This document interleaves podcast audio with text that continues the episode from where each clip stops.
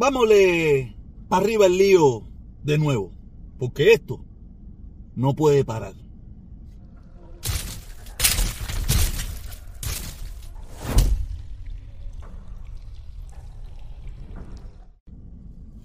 El día de ayer fue Día Internacional de los, de los Niños, de la Infancia y toda esa pila de cosas de los chamaquitos, de los chamaquiles, tú sabes, de los chihuines, como le dicen por ahí, de los, de los, de los chamas.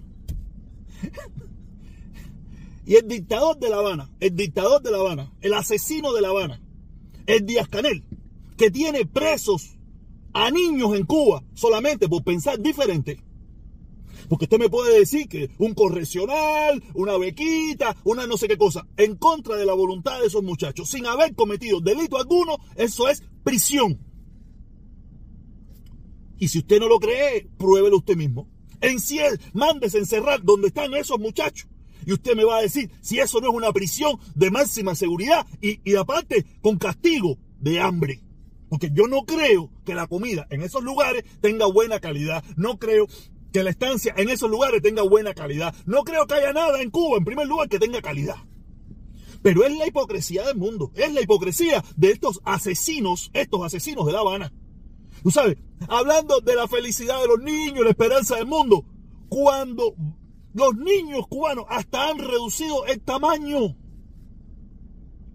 Han reducido el tamaño por la carencia y la falta de alimentación. Los niños cubanos no tienen en qué divertirse. Los niños cubanos son felices por gracia, por obra y gracia del Espíritu Santo y porque todos los niños son felices.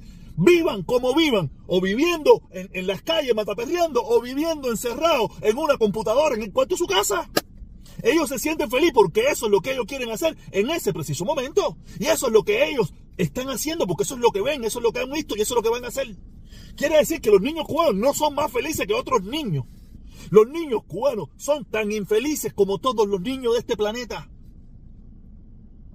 Pero los de Cuba muchísimos más, porque tienen 17 mil millones de carencias más.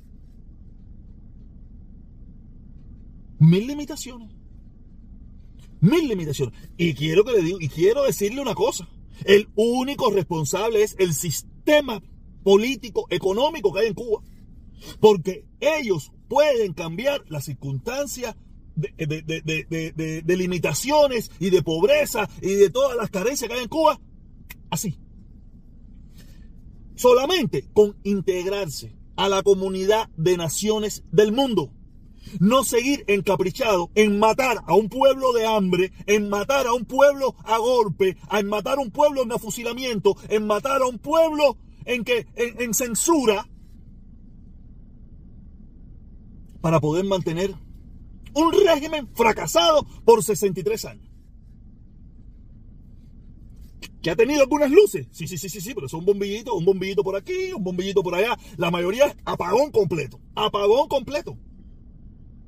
Es el capricho, el capricho de mantener una ideología para que unos poquitos vivan bien, unos poquitos dominantes, vivan bien y con un puño de hierro con la amenaza esa del gobierno siempre sobre ellos y la intimidación de ese gobierno, esa dictadura, no gobierno, eso no es un gobierno, eso es una dictadura asesina criminal de corte batistiano, impidiendo el desarrollo y la prosperidad de ese pueblo. Es muy lamentable que, que la hipocresía de esta gente llegue a este nivel. Pero nada, había mucha gente, ah, sí, porque en la vida es así, la vida es así.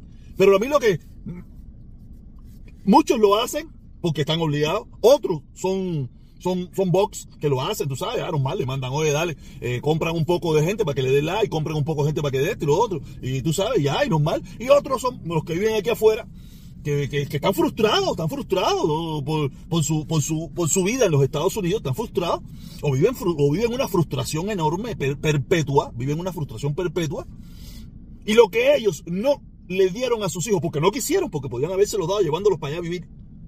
Mandándolos para allá, podían haberse los dado. Aquí se quejan de que si aquí están encerrados, que si las escuelas, que si no sé qué, que algunas de las cosas que hablan son muy reales. Pero tenían la posibilidad de haberlo mandado para Cuba. O haberse ido ellos mismos para Cuba.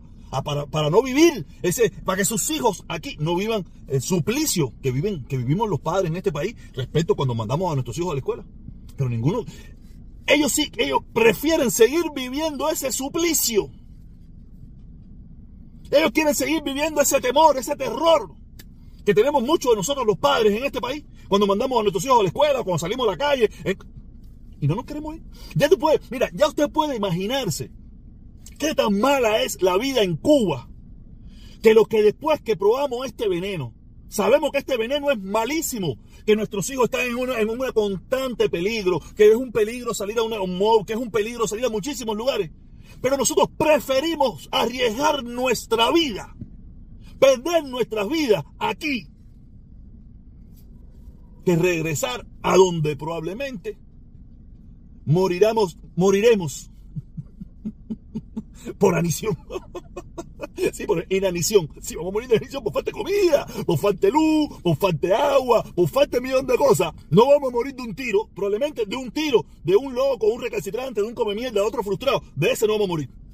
Pero sí vamos a morir probablemente de inanición, de falta de luz, de falta de agua, de falta de comida, de falta de muchísimas cosas. Y ten cuidado y no se te ocurra ponerte a protestar, porque ahí sí vas a morir fusilado o en la prisión. Esa es la otra realidad, esa es la otra realidad que estamos, estamos dejando a un lado.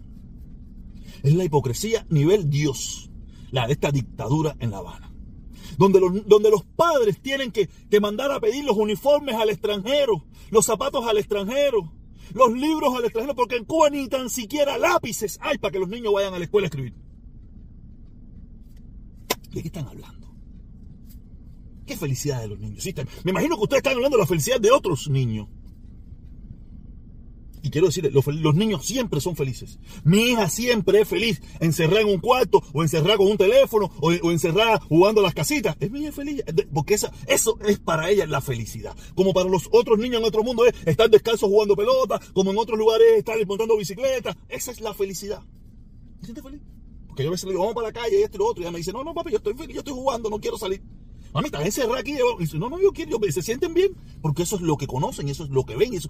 Yo que conozco otras cosas, puede ser que sienta que eso está mal. Yo estoy consciente que, que está mal. Pero mi hija no lo siente así. Mi hija, eso es lo normal, eso es lo normal que le tocó vivir a ella. Y lo va a ver normal. Y mañana, si sus hijos tienen otra experiencia diferente, ella va a sacar la cuenta de lo que le tocó vivir a ella, con lo que le está tocando vivir a sus hijos, y sacará la cuenta si lo que le tocó a ella fue bueno o lo que le tocó a ella fue mal. Pero mientras tanto, ahora mismo, lo que viven los niños en Estados Unidos, para esos niños, es feliz porque eso es lo que le está tocando vivir. Pero la, hipocresía de la dictadura asesina, criminal de corte batistiano que hay en Cuba no tiene nombre. Cuando tiene a cientos de miles de niños presos en Cuba. Presos en Cuba solamente por pensar diferente. Y como se lo dije ahorita, no me venga a decir que están en una bequita ni no, no.